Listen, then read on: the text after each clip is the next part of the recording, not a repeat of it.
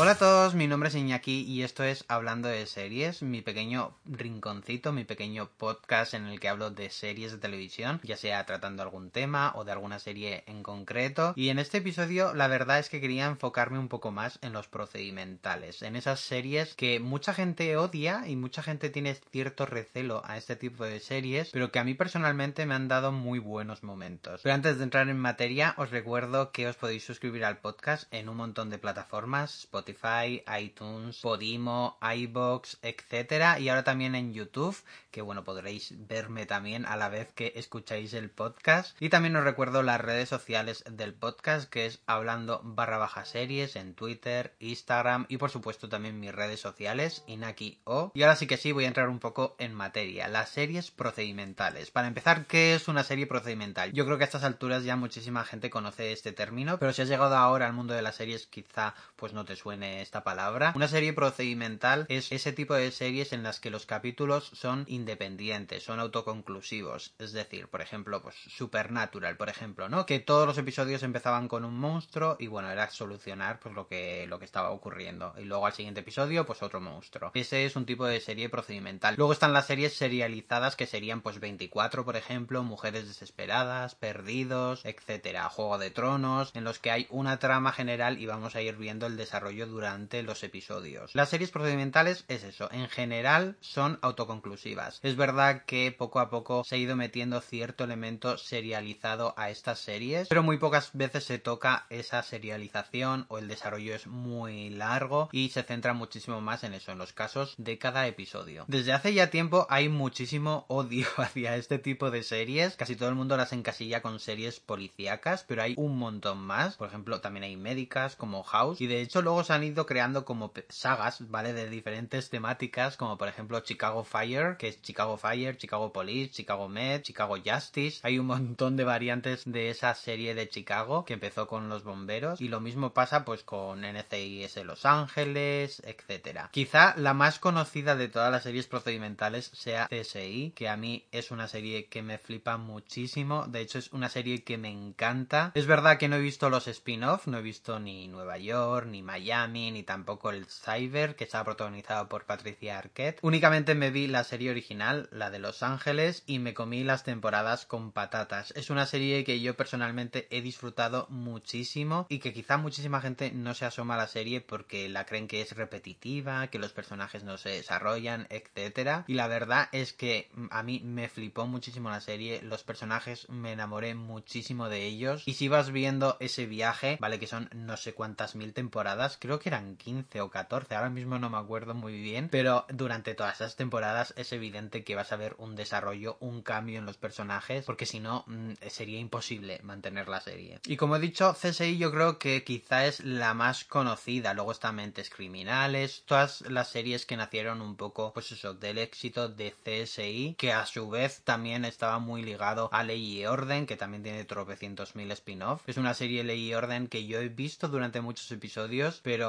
por desgracia pues era muy difícil ver la serie porque aunque sean autoconclusivas, aunque sean series procedimentales, a mí me gusta verlas en orden. Yo soy incapaz de verme el episodio número 48 si no me he visto los anteriores. Como ya he dicho, las series procedimentales van mutando poco a poco. Es verdad que empiezan muy autoconclusivas y luego van teniendo como un tema central, como pasaba por ejemplo con Expediente X, por ejemplo, teníamos pues los monstruos semanales, no había una trama general, excepto esa trama alienígena de la abducción de la hermana de Mulder, etcétera, que se iba tocando muy poco a poco, muy poco a poco.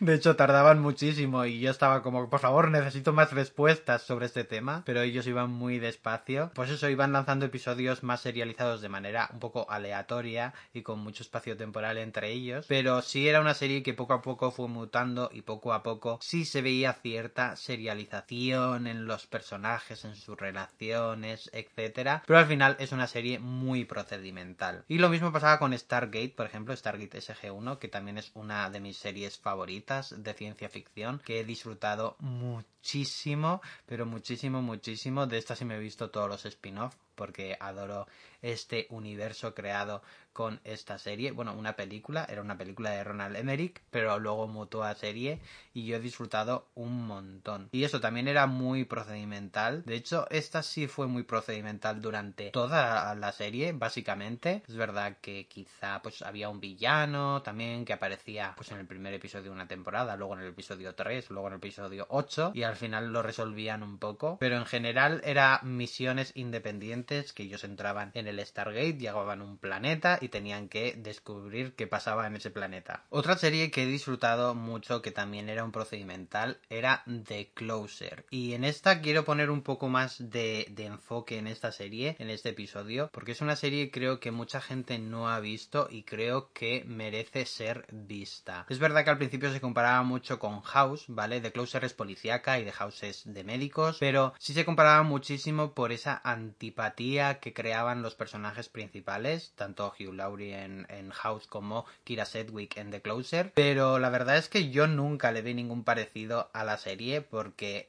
The Closer, su personaje principal, Kira Sedgwick en esta serie está espléndida, o sea, su personaje tiene tanta personalidad, tanta tanta química con el resto de personajes de la serie que a mí me enamoró por completo. Y creo que fue eso, que fue muy olvidada, muy invisibilizada. De hecho, duró siete temporadas, o sea, duró bastante. Y de hecho se creó un spin-off después de esta serie. Pero sí creo que es una gran olvidada. Esta serie de detectives en los que había crímenes muy complicados. Mezclaba un poco el ingrediente ese de House, de Agatha Christie también, por algunas investigaciones que había no sé, es una serie que me gustó muchísimo, especialmente eso, los personajes. Me llegué a enamorar de esos personajes. Y es verdad que en House también me enamoré, por ejemplo, de algún personaje, pero no tanto, no tanto. The Closer era, era otra cosa, era algo muchísimo más especial. Y bueno, ya olvidando un poco eso, los procedimentales estadounidenses, que eso hay un montonazo,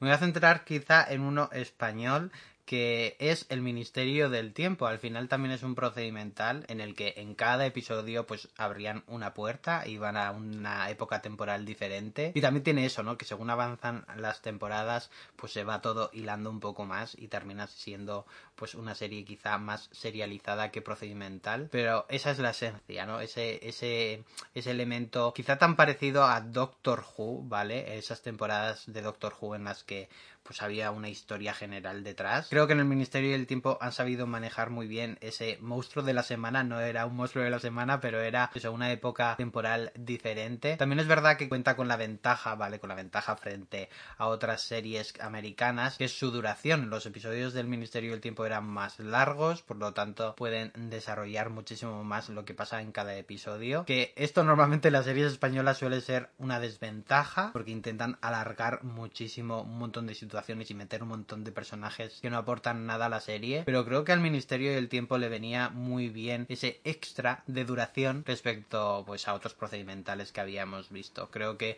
funciona muy bien. De hecho, esto es algo que viendo, estoy viendo Doctor Who ahora, yo voy un poco eso, voy un poco a mi ritmo, no voy nunca viendo series al ritmo de emisión, muy poquitas. Y ahora mismo estoy viendo la temporada número 7, 8 de Doctor Who, no me acuerdo, no me acuerdo qué temporada era concretamente, pero sí he ido notando que le falta que le falta tiempo para para desarrollar lo que está pasando en cada episodio, que le vendría muy bien quizá 10 minutitos más para mostrarnos más cosas y para ahondar un poco más, así que eso creo que, que esa ventaja la tiene el Ministerio del Tiempo y que la aprovechan muy bien. Y, también, claro, que tienen unos personajes, el Ministerio y el Tiempo, que son absolutamente maravillosísimos. O sea, creo que hay muy pocas series españolas en los que yo me haya enamorado tanto de los personajes. Porque, mm, de verdad, una joyaza. Ojalá vuelva el Ministerio del Tiempo, dudo que hagan una nueva temporada. Ya ha pasado bastante tiempo desde la anterior, pero no sé, a mí me encantaría que volviese el Ministerio del Tiempo. Yo espero que las series procedimentales continúen durante muchísimo más tiempo, porque es un género dentro del mundo de las series que a mí me gusta muchísimo. También es verdad que son más fáciles de seguir, porque si de repente pues estás tres meses, cuatro meses sin ver esa serie, pues cuando vuelvas a ver un episodio no te falta información, cosa que con las series serializadas sí me pasa muchísimo Porque yo eso, yo doy parones entre temporadas, parones entre episodios y de repente no me acuerdo dónde lo había dejado y tengo que volver a verme todo lo anterior. Me pasa lo mismo que con los libros que son sagas. Yo me leo la primera parte, tardan un año en sacar la segunda y yo ya no me acuerdo absolutamente de nada. Así que creo que esa es una gran ventaja de las series procedimentales y espero que poco a poco vayan arriesgando un poco más en el género de procedimentales, aunque tampoco veo que haya muchísimas ganas de hacer esto. Porque hoy en día tiran más por hacer una temporada de 10 episodios, 12 episodios alrededor de un tema y luego la siguiente temporada no tiene nada que ver. Vamos, las series que son antologías. Y no sé, me da cierta pena, tengo que decirlo. Y me da cierta pena que la gente no, no disfrute tanto de las series procedimentales. Sé que había mucha gente fan de Castle y Bones porque fueron grandes fenómenos dentro de los procedimentales policíacos, pero hoy en día ¿qué sería ella así? O sea, si vosotros conocéis alguna y yo me la he perdido, me lo podéis decir por redes sociales o en los comentarios en YouTube, porque lo agradecería muchísimo, la verdad. Estoy como falto de procedimentales. Y bueno, creo que ya este episodio va a quedar un poco más cortito, pero la verdad eso quería pues comentar un poco así procedimentales, cuáles me gustan a mí, si vosotros habéis visto alguno me lo podéis decir, como ya os he dicho, por redes sociales o en YouTube. De hecho, en YouTube podéis pasaros a comentar y a decirme cuáles son vuestros procedimentales favoritos. Y hasta aquí este episodio, muchísimas gracias por escucharme, os recuerdo eso, que podéis suscribiros en las diferentes plataformas de podcast a este podcast. Y también podéis suscribiros a mi canal de YouTube, que me ayudaréis un montonazo. Os recuerdo que habrá un nuevo episodio de Hablando de Series dentro de dos semanas y espero traer algún invitado porque quiero hablar de una serie en concreto que no os voy a adelantar, pero bueno, esperemos que se cumpla ese deseo de traer un nuevo invitado al podcast. Y nada, como siempre, ver series, disfrutar de las series y sobre todo hablar de series. Me escucháis muy pronto porque soy un poco pesadito y nada, nos vemos en el próximo episodio de Hablando de Series. Adiós.